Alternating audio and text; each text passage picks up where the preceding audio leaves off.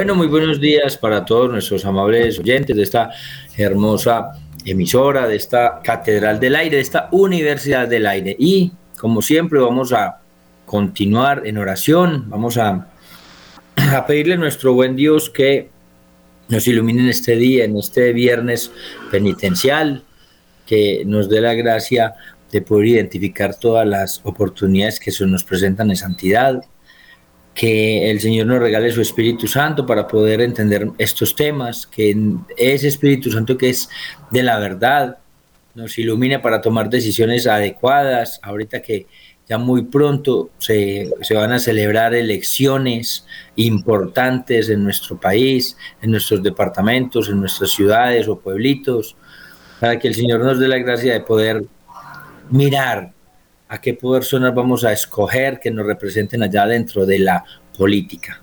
Nos encomendamos obviamente a la Santísima Virgen María, nuestra Madre, modelo y Señora, a San José, su castísimo esposo, a nuestro ángel de la guardia y nuestro ángel de la consagración, a San Miguel, a San Gabriel, a San Rafael y a toda la corte de santos y ángeles del cielo, especialmente la Madre Laura Montoya, el Padre Marianito Euse, todos los beatos eh, que son de acá de Colombia, y todos los santos que se han santificado en nuestra tierra para que nosotros también recibamos la, esa gracia de, la gracia del celo por la conversión de los demás y el celo por las almas. Gloria al Padre y al Hijo y al Espíritu Santo, como era en el principio, ahora y siempre y por los siglos de los siglos. Amén. Bueno, un saludo muy especial para todos nuestros oyentes. Vamos a continuar con el tema que estábamos viendo eh, en, el, programa anterior, donde estábamos hablando de lo que era el desarrollo sostenible y donde estábamos viendo cómo eh, la ONU y muchas organizaciones internacionales eh, están, nos están dictando políticas que afectan profundamente a la familia. Y habíamos dicho que para la vida sostenible o sustentable los individuos eh, deberíamos modificar nuestros comportamientos. Eh, o sea, ellos iban a, mm, digamos, a través de la educación y los medios de comunicación, iban a impactar en nosotros para que modificáramos nuestros comportamientos. Y obviamente, pues la maternidad, y la paternidad debajaban de ser decisiones personales para convertirse en temas políticos. Ahora resulta que no es el papá y la mamá los que deciden, ni Dios el que decide cuántos hijos vamos a tener, sino que los encargados de la política son los que nos van a decir a nosotros cuántos hijos vamos a tener. Y yo quiero recordarles que eh, Judy Butler decía que lo político es personal y esas ideas son delicadas porque esas ideas, cuando uno no les pone el suficiente cuidado y, las contraargumenta, pues se convierten en política. Y entonces eso que dijo ella, que lo político es personal, pues entonces lo personal es político y por eso el Estado puede regular lo personal. Y el Estado se está metiendo en cosas que no debería meterse. Y resulta que ellos dicen que todos los países deben tener sistemas completos de derecho ambiental y eso lo vemos en todos los países y en Colombia también. Eh, eso, no es un querer, sino que todos los países tienen que tener sistemas completos. Perdón, y recuerde que esos, el derecho ambiental, no lo estamos, no están promulgando eso para proteger la vida del planeta, para cuidar el ecosistema, sino que esa es la capa bonita, eso es lo que nos, nos quieren como mostrar, pero que en el fondo lo único que quieren es simplemente eliminar al ser humano, eh, lograr que baje la demografía a nivel mundial para poder hacer ellos lo que quieran y poder utilizar los recursos naturales. Entonces, eh, es muy importante cómo eh, en esos principios de esa vida sostenible dicen ellos que se deben incorporar a las constituciones de los países. El presidente de nosotros está desesperado por cambiar la constitución y están utilizando todos esos, em, todas esas eh, metas o esos fines del desarrollo sostenible para em, cambiar las constituciones de los países o decía que eh, también buscar instrumentos jurídicos fundamentales para que los gobiernos y las políticas de cada nación pudieran vulnerar esos derechos. Y por eso cada Estado debe imponer esta ética del cuidado y velar para que la adopten los individuos que viven dentro de sus fronteras. Entonces a nosotros nos van a, obligar a seguir esas políticas de Estado, esas políticas donde están apuntando a inclusive hasta la cantidad de hijos que uno debe tener. Y el alto comisionado, por ejemplo, de la ONU, lo dijimos la semana, el, el programa pasado, pero vamos a repetirlo porque es muy fuerte. Eh, ese alto comisionado para los refugiados, como parte de la salud reproductiva, distribuyó entre más o menos 200 mil mujeres refugiados en una región eh, africana de Gran Lagos. Me, eh, no, no, no, en, en lugar de medicinas necesarias, repartiendo anticonceptivos postcoitales. Eso, eso suena bonito, ah, como anticonceptivos postcoitales. Pues eso traduciéndolo en un anticonceptivo después de la, del, del, del, coito o la unión sexual, pues eso se llama ya abortivo.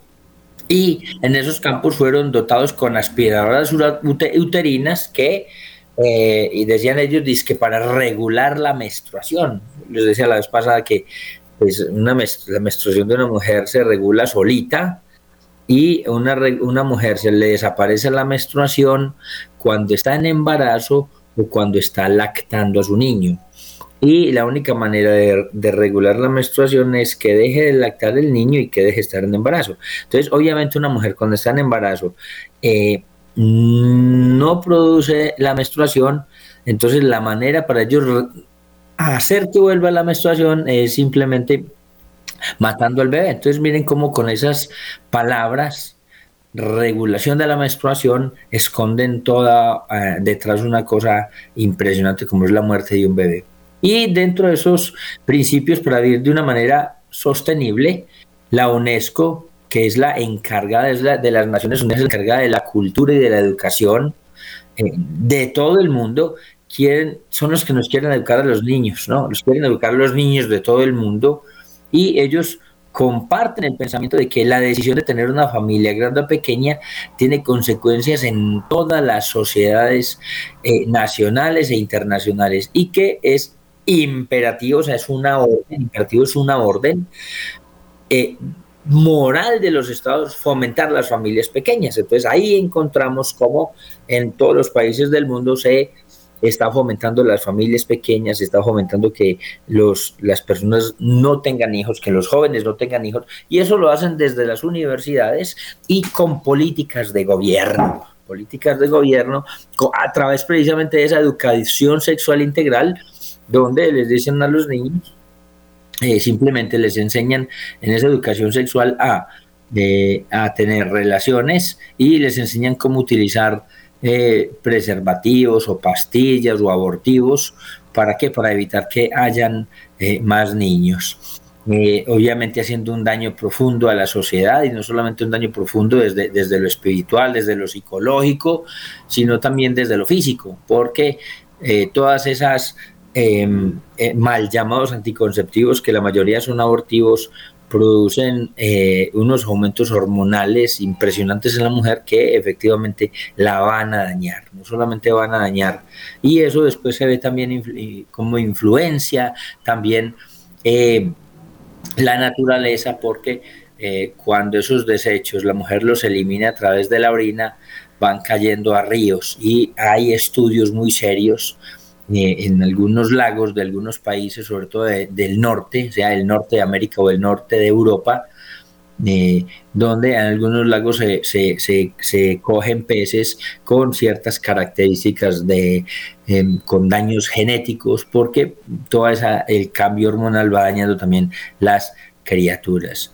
Entonces, eh, luego viene y se escribe algo que se llama como la Carta de la Tierra, y esa Carta de la Tierra es impulsada por organizaciones como la Cruz Verde y también es impulsada por Klaus Schwab, que es el fundador y presidente del Foro Económico de Davos. O sea, ellos se reúnen y eh, son los poderosos del mundo y cuando se reúnen, se reúnen a tomar decisiones sobre nosotros, se reúnen para hablar de nosotros y para mirar a ver cómo bajan eh, la población. ¿no? Y en esa carta, en esa primera versión de la Carta a la Tierra, que fue redactada en marzo de 1997 en Río de Janeiro, en el curso de las reuniones del Consejo de la Tierra, estaba, eh, digamos, al mando Mikhail Gorbachev y también eh, Mikhail Gorbachev, que fue eh,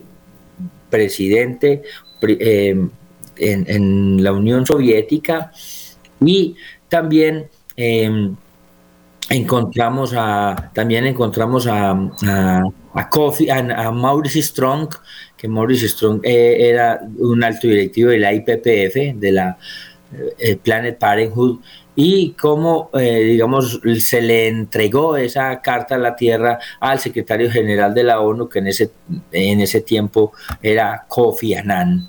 Kofi Annan, una persona de, de, de color, una persona que no, no era blanca.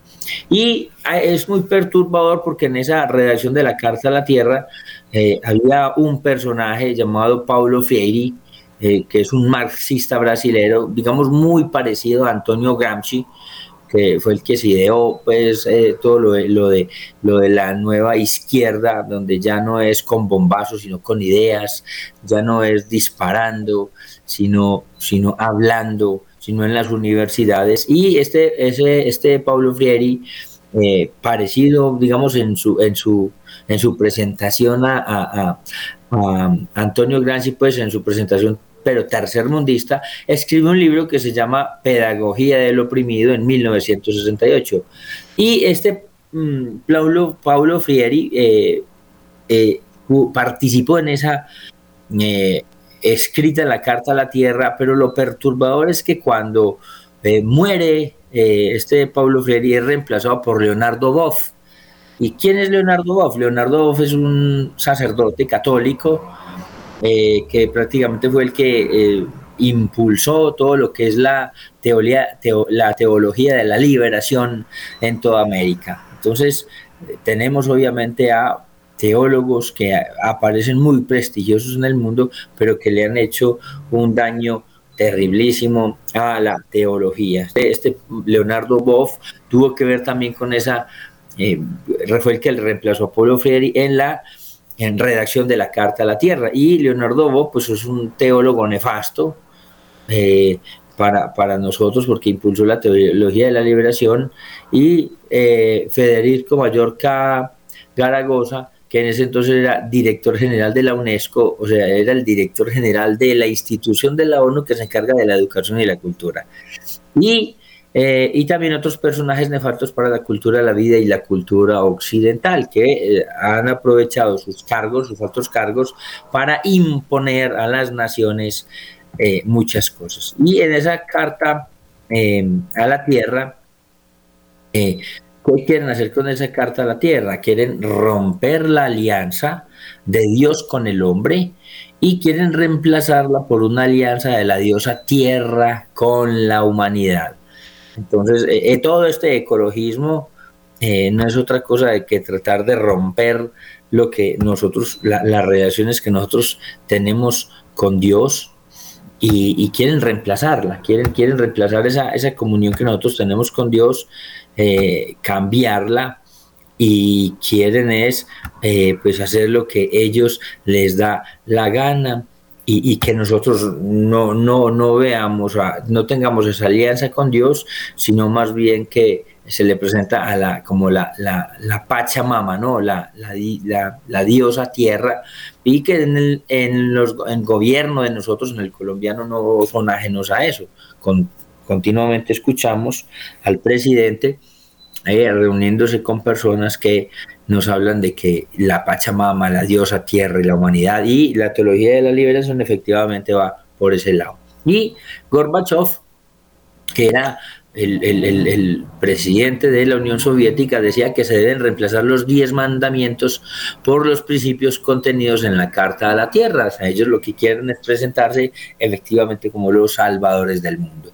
Y ya lo importante no son los diez mandamientos, sino que lo importante eran eh, presentar los contenidos en la Carta a la Tierra como los mandamientos que, que teníamos que seguir nosotros vemos cómo hoy en día efectivamente funcionan así las cosas, efectivamente el mundo está así de, embolatado, podríamos decir, de equivocados, donde eh, eh, los diez mandamientos, pues hombre, eh, muy pocas personas los cumplen porque piensan que eso no es algo importante para la sociedad y nos estamos perdiendo de gracias grandísimos.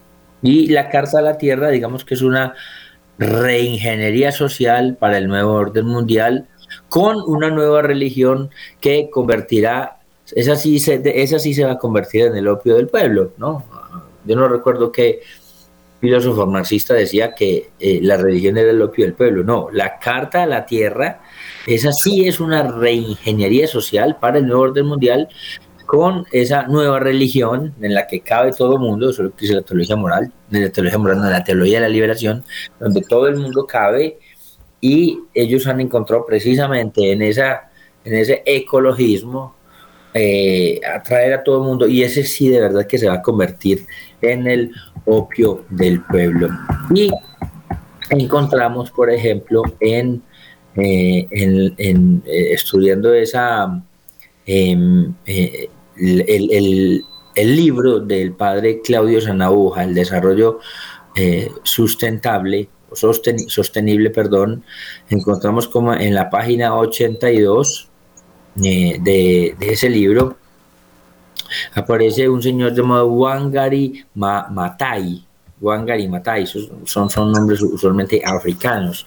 Y ese eh, Wangari Matai del movimiento verde de Kenia y ella era eh, discípula de Maurice Strong, que era director de la IPPF, decían que hay que reescribir la Biblia y que, y que esa manera que íbamos a tener de escribir la Biblia, eh, eh, en esa Biblia se iba a presentar al Dios en la que, en la que Dios, el, el medio ambiente y el hombre formen parte de un todo y que no habrían diferencias. Entonces miren lo delicado, ¿no? En la que Dios, el medio ambiente y el hombre formaran parte de un todo sin que abran diferencias. Entonces no se trata de la sacralización del universo según el plan de Dios. Nosotros tenemos que cuidar el universo porque y toda la creación, porque Dios nos lo regaló, nos lo dio, lo hizo para nosotros, para que lo disfrutáramos, para que lo cuidáramos, para que de la naturaleza recibiéramos los alimentos, el cuidado, eh, recibiéramos todo de la naturaleza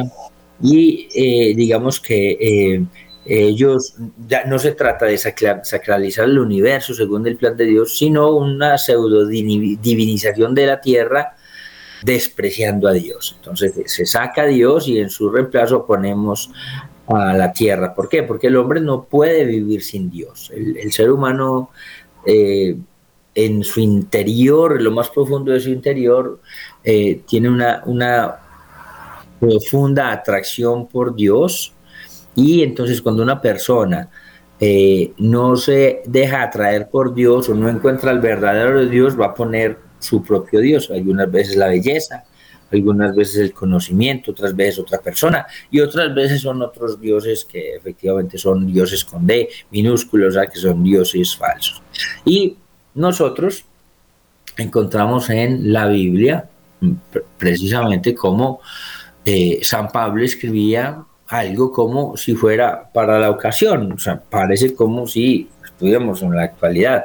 De hecho, la palabra de Dios siempre es viva y por eso encontramos en Romanos capítulo 1, versículo 20, y versículos 23 y 25, dice, dice San Pablo que como lo que es y lo que no podemos ver ha pasado a ser visible gracias a la creación del universo y por sus obras captamos algo de su eternidad, de su poder y de su divinidad, de modo que no tienen disculpa.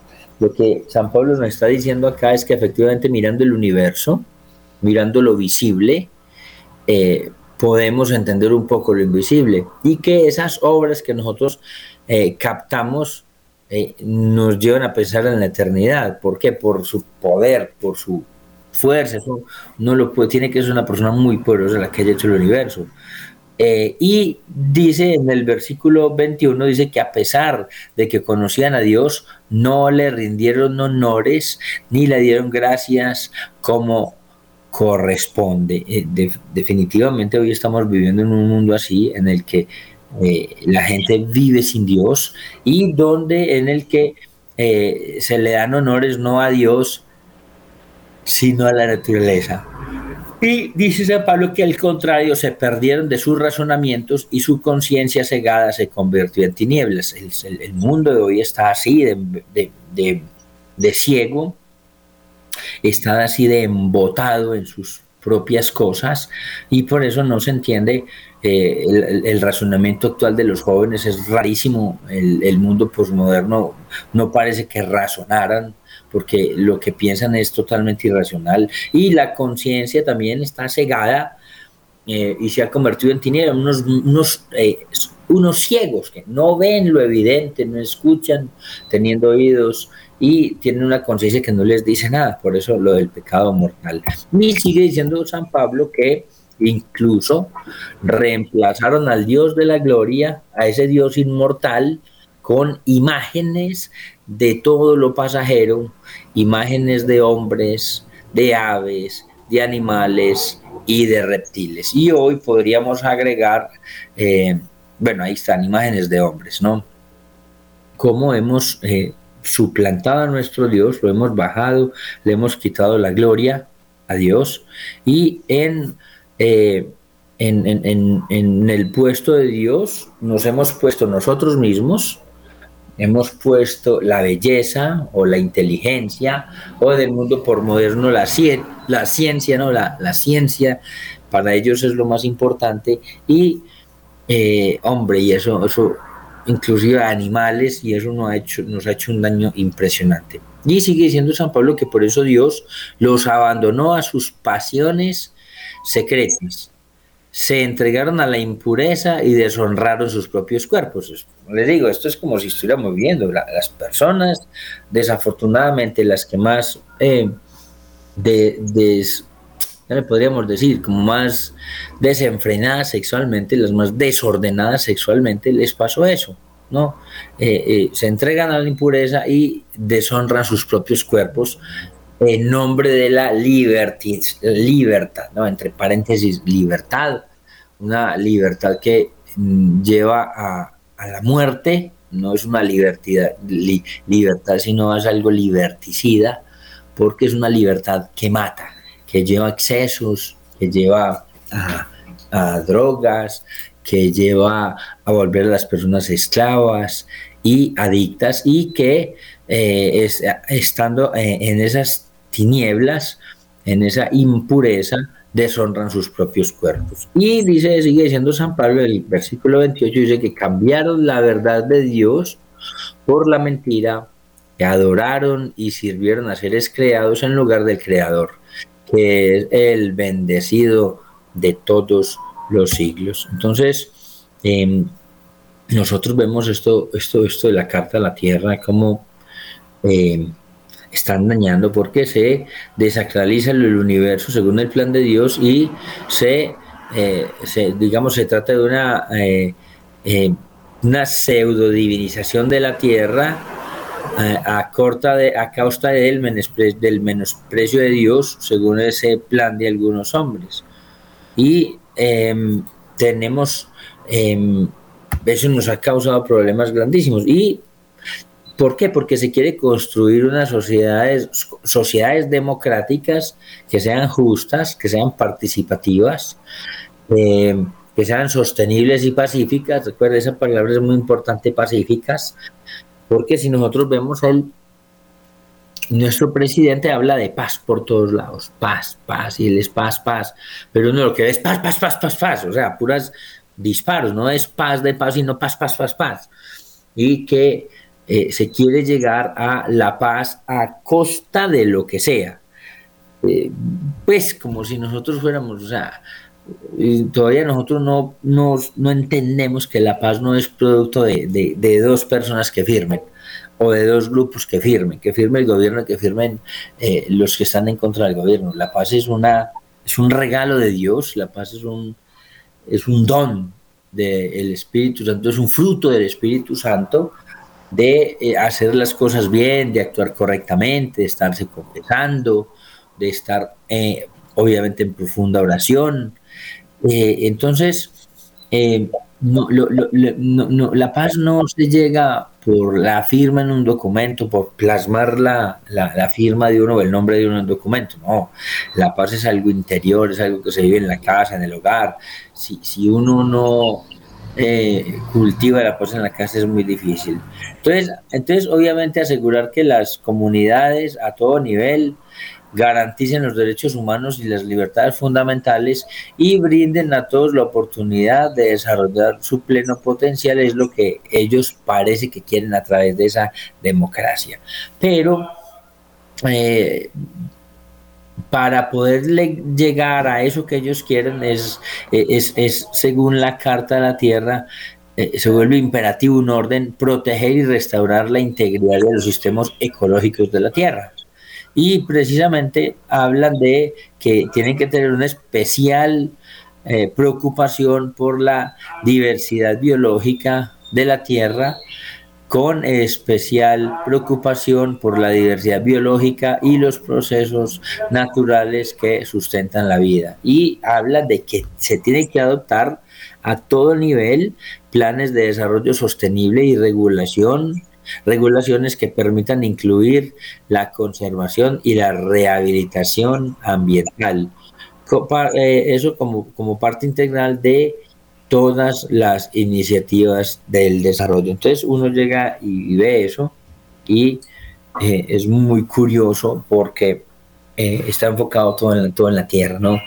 Todo en el, en, en, el ecosistema. Y el hombre pasa a un segundo plano, el hombre pasa a ser una cosa, eh, una cosa ahí, del, del eh, o sea, deja de ser el centro, que nosotros sabemos muy bien en la Biblia que el hombre es el centro, que Dios creó primero todo el universo y por último creó al ser humano. Y le dijo, miren, aquí está, administrele usted, manéjele usted.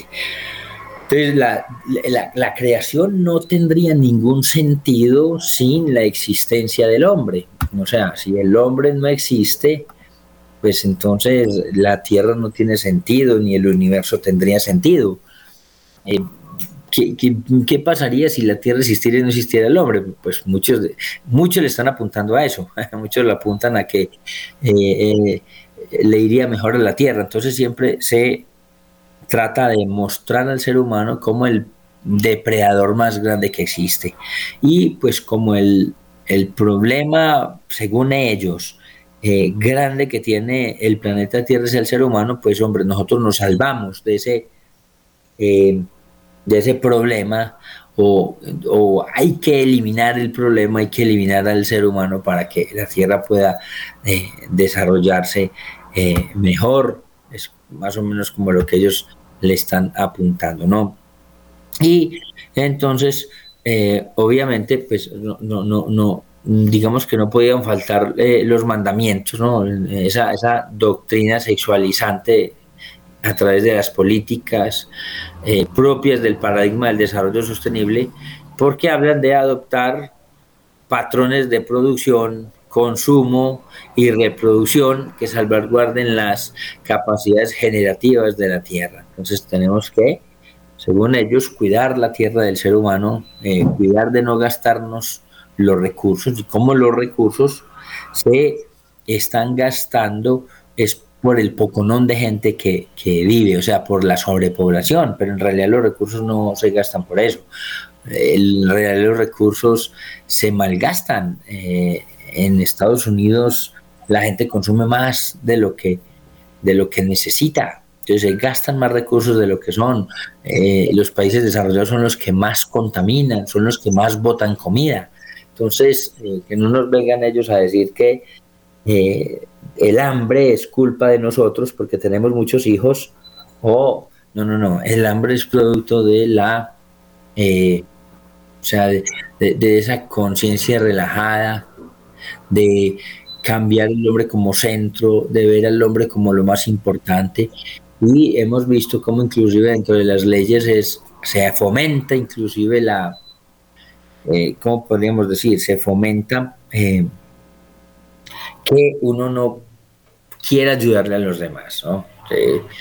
Eh, supongamos, usted va en un carro, en el carro suyo y usted ve un accidente en moto y la persona queda tirada en el suelo bastante aporreada y usted ve que no llega pues nadie a socorrerlo. Si usted coge a esa persona, la sube dentro del carro y usted la lleva al hospital y en el transcurso de la llevada esa persona muere en su carro, usted se mete en un problema. Entonces, todo eso incentiva a qué? A que la gente no quiera colaborar, que la gente no quiera preocuparse por el otro, que aunque quisiera ayudar, le da miedo porque lo van a le, van a echar la culpa o porque se va a meter en un chicharrón haciendo papeleos. Entonces, todas estas personas lo que hacen es incentivar esa, esa práctica de de ayudar a los demás, de trabajar juntos, de ayudarle al necesitado. Entonces, construyen esas reglas democráticas, hablan de justas, pero que lo que hacen es precisamente eh, destruir la relación que tenemos con Dios y con los hermanos. Y por eso esa, esa según la carta, eh, se vuelve imperativo proteger y restaurar esos sistemas ecológicos y que eh, se tiene que proteger eh, y que ven con mucha especial preocupación la diversidad biológica y esos procesos naturales. Eh, ¿Por qué? Porque para poder mantener ese desarrollo sostenible y para poder tener regulaciones que permitan incluir la conservación y la rehabilitación ambiental como parte integral de todas esas iniciativas del desarrollo sostenible. Y pues obviamente eh, para esta gente mm, tienen que existir esos nuevos mandamientos, ¿no?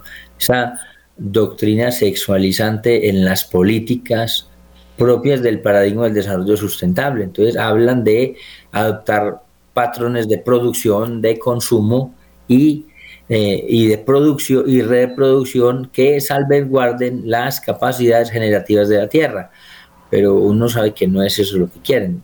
Los países que más contaminan son efectivamente los países desarrollados, pero son los países que no hacen nada por eh, descontaminar o por dejar de contaminar.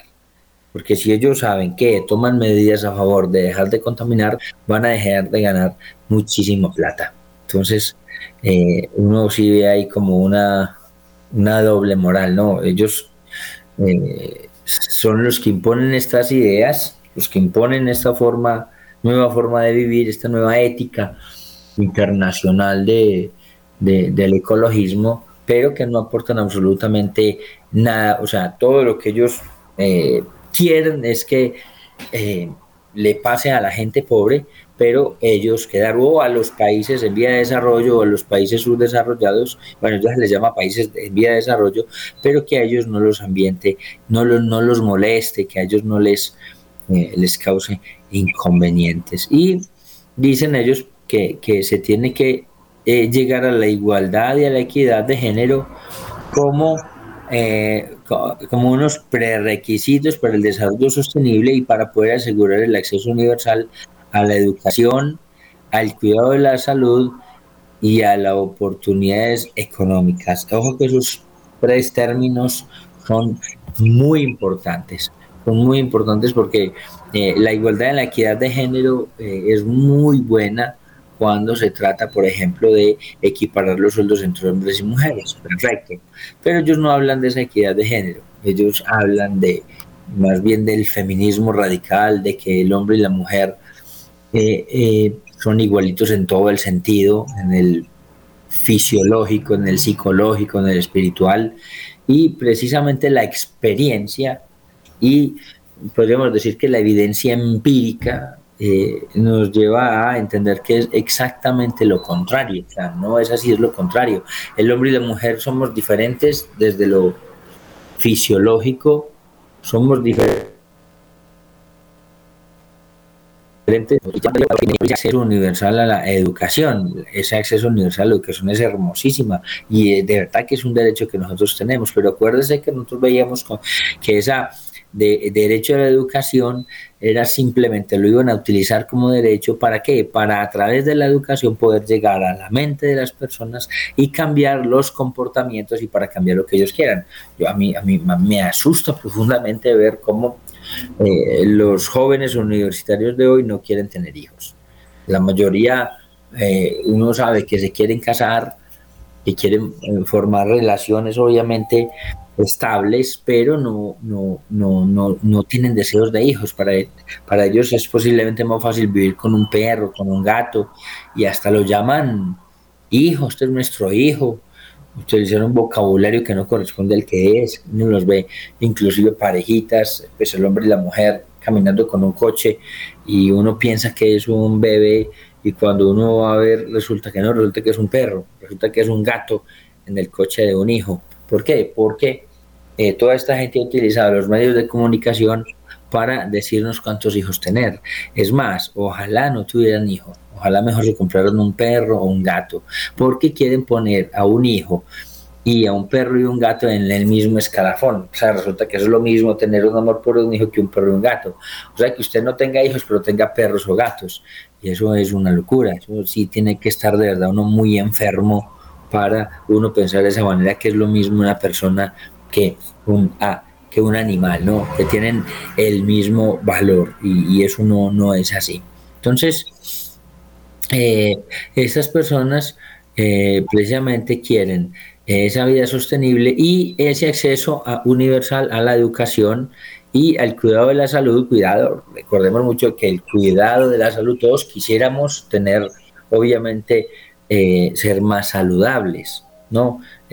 tener prácticas que sean mucho mejor para nosotros y, por, y para el medio ambiente. Pero el problema es que ellos utilizan esa, esos derechos esos derechos humanos, ese, ese cuidado de la salud eh, para eh, imponer esas em, políticas abortivas. Derecho, de, de, hecho, ese derecho a esos derechos eh, humanos, es el derecho al cuidado y a la salud, dentro de los derechos del salud, los derechos sexuales y reproductivos, están todo esto, la anticoncepción, el aborto y todo eso. Entonces uno ve que de derechos no tienen absolutamente nada, simplemente tienen una agenda, una agenda globalista que quiere destruir al ser humano. Y encontramos también como esa, hablan de oportunidades económicas y por eso asegurar los derechos humanos de las mujeres y las niñas eh, y terminar con toda la violencia contra ellas. Eso es muy lindo ese objetivo,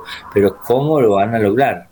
Y por eso, eh, eh, pues evitar esa violencia familiar sería una belleza y asegurar el, el, el acceso universal al cuidado de la salud que fomenta la salud reproductiva y la reproducción responsable, pues no es otra cosa que el aborto, ¿no? O sea, de una niña. Y eh, ojo que esto es muy delicado porque en las primeras eh, documentos que salieron se hablaba del derecho, eh, de los derechos sexuales y reproductivos de las mujeres.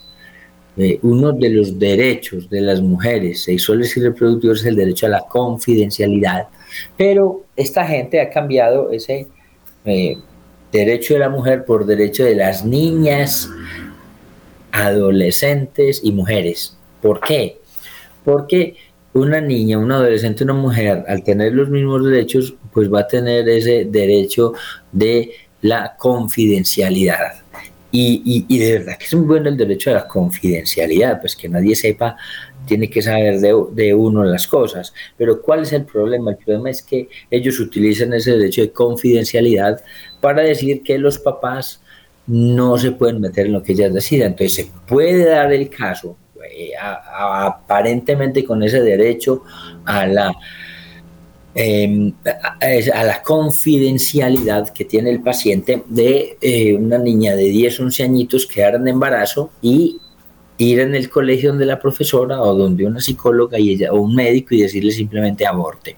Y por ese derecho a la confidencialidad, ni el profesor, ni el psicólogo, ni el sacerdote si se confesó, eh, podrían contarle a los papás eh, de esa niña para evitar que los para evitar que esa niña, por ejemplo, cometiera un aborto y llegara a una clínica donde corre peligro su vida al hacerse un aborto, para evitar que mate a su hijo. Entonces, eh, todas estas cosas que suenan muy lindas, que suenan muy bonitas, que suenan a los derechos, pues hay que estar muy atentas porque lo único que hacen es eh, con palabras disfrazar una cantidad de actos que son, mejor dicho, terribles. Y dicen que, hay, que se tienen que adoptar formas de vida que eh, propongan énfasis en la calidad de vida y en la eh, y en la suficiente en suficiente material en el mundo eh, en el que nosotros vivimos. ¿Y para qué todo esto? Para concluir con la imposición de postrarse ante las Naciones Unidas, ante el nuevo orden mundial, adoptando la Carta de la Tierra como un fundamento de una nueva religión global. Y obviamente, pues, ¿cuál es el objetivo? Eh, el objetivo es construir una comunidad global sostenible. Eh, una, las naciones del mundo deben renovar sus compromisos con las Naciones Unidas y cumplir con sus obligaciones bajo los acuerdos internacionales eh, existentes y a apoyar la implementación de los principios em, de la Carta de la Tierra por medio de un instrumento internacional legalmente vinculante sobre medio ambiente y desarrollo. Entonces, en esa Carta de la Tierra, Dios está totalmente ausente, Dios no aparece por ningún lugar en esa, en esa Carta a la Tierra, eh, y hombre, eso es muy triste. Muy triste saber que en la Carta de la Tierra no aparece por ninguna parte el nombre de Dios ni a Dios. Y en esa Carta a la Tierra, la persona humana es una partícula del universo en igualdad de condiciones con un animal o con un vegetal. Y ahí está el problema. Precisamente si nosotros equiparamos y decimos que el ser humano vale lo mismo que un animal, pues entonces al, ser humano se le puede simplemente eliminar con una sencillez impresionante. Y por eso están metidos en las leyes para impulsar todas estas cosas que atentan con el ser humano. Entonces, eh, eh, el, ser humano es una partícula del universo en igualdad de condiciones a un animal material y no es el centro de la creación eh, que fue destruido en, digamos, a ver, podríamos decir que, eh, que el ser humano deja de ser el centro y al ser el centro se le puede simplemente destruir sin que haya mucho problema. Y el, el cosmos así crea, ha sido creado por Dios como una habitación del hombre, como ese, ese lugar en el que vive esa aventura de, aventura de libertad y por esto el mundo eh, creado adquiere su verdadero significado en el hombre y por el hombre. Si, el hombre deja de existir, el mundo no tendría ningún sentido. Y recientemente, eh, el Papa, eh, pues recientemente me refiero a eh, los años que hace, ¿no? El Papa Juan Pablo II decía del mismo modo que hay hay dos acciones gloriosas de Dios, la creación y la historia y decía que así existen también dos revelaciones, una inscrita en la naturaleza misma y abierta a todos, y la otra dada al pueblo elegido, que la debe testimoniar y comunicar a la humanidad entera y que se eh, hallaba contenida en las sagradas escrituras.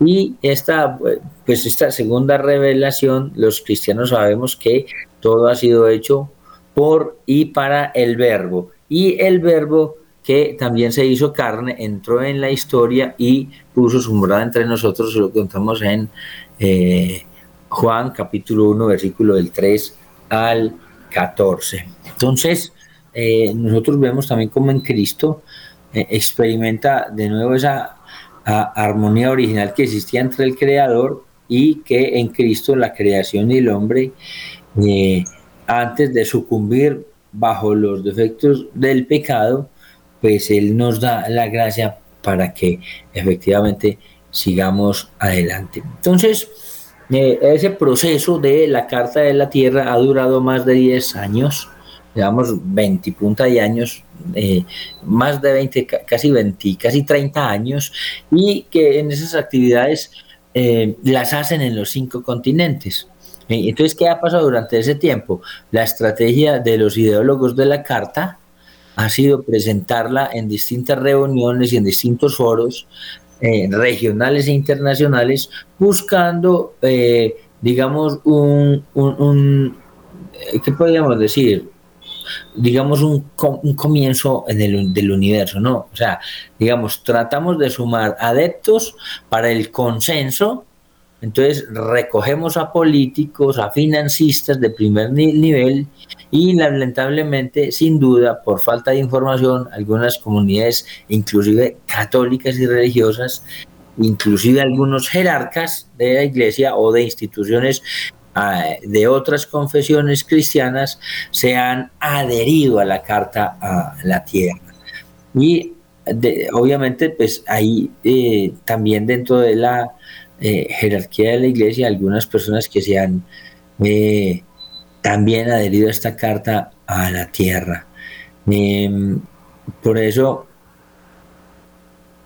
es muy bueno que tengamos en cuenta eso para que si escuchamos algún alto jerarca diciendo cosas sobre eh, la, la, la, vida sostenible, la carta a la tierra, lo importante que es, tengamos cuidado con ellos. Entonces, eh, encontramos, por ejemplo, en los diálogos de Lyon, como esos diálogos fueron presididos por Mikhail Gorbachev y por eh, Maurice Strong de la IPPF, y resulta que los más firmes opositores a la mención del nombre de Dios es la constitución ¿no? Eh, de, Europa. ¿no? Las, las, reuniones, como siempre, fueron eh, multitudinarias, las asistencias eh, en diversos foros llamaban a líderes espirituales, a líderes religiosos, a parlamentarios. de instituciones internacionales, de muchas ONG y de exministros de Relaciones Exteriores. Y ellos ponían como mandato que todas estas personas que ellos llamaban tenían que informar la conducta de cada individuo en los gobiernos. Imagínense. Eh, que, ya para terminar, ¿qué vemos nosotros? Vemos que los objetivos, los objetivos 2030 son simplemente la, la recopilación de objetivos de conferencias eh, anteriores, por ejemplo, la conferencia de DACA en 1964, donde altera la imagen de la familia y, alientan a la homosexualidad, que, se, que, la, familia ya no sea eh, la relación de hombre con mujer, sino, sino que alienta a, ser homosexual. Tenemos, por ejemplo, como la, la conferencia de, de Bucarest, 10 años más tarde, en 1974, eh, el objetivo es controlar la natalidad e impulsar el derecho al aborto y eso ya lo han logrado. Ellos se jactan de decir que eh, se jactan de decir que antes eh, los matrimonios contaban con seis hijos y que hoy el promedio son dos. O sea que dicen y se van a gloriar, dicen que han hecho un muy buen trabajo porque antes las familias tenían seis hijos, ahora tienen dos. Pues eso lo lograron después de Bucarest 1974, o sea, vamos a cumplir 50 años. O tenemos, por ejemplo, como la eh, conferencia del Cairo en 1994, donde eh, el objetivo era promulgar los derechos sexuales y reproductivos, el aborto y la igualdad de género.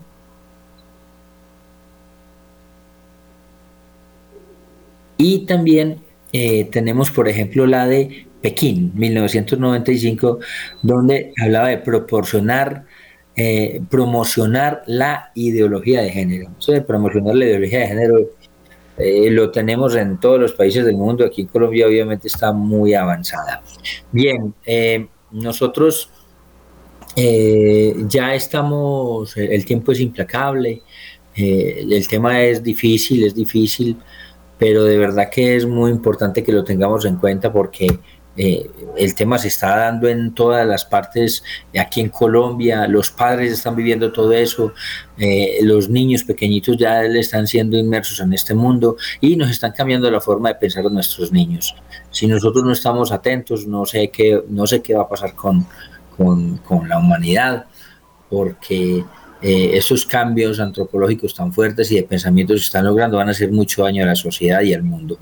Vamos a continuar entonces en oración, vamos a pedirle a Dios que nos dé la gracia de entender estos temas, de poner cuidado a lo que está pasando, de no simplemente pasar la hoja o decir conmigo no es. Esto compete absolutamente con todos. Y una de las maneras más fáciles de poder, eh, digamos, tratar de parar esto es mirar por las personas que yo voy a votar entonces, eh, vamos a, continuar en, en el dial y que mi Dios me los bendiga.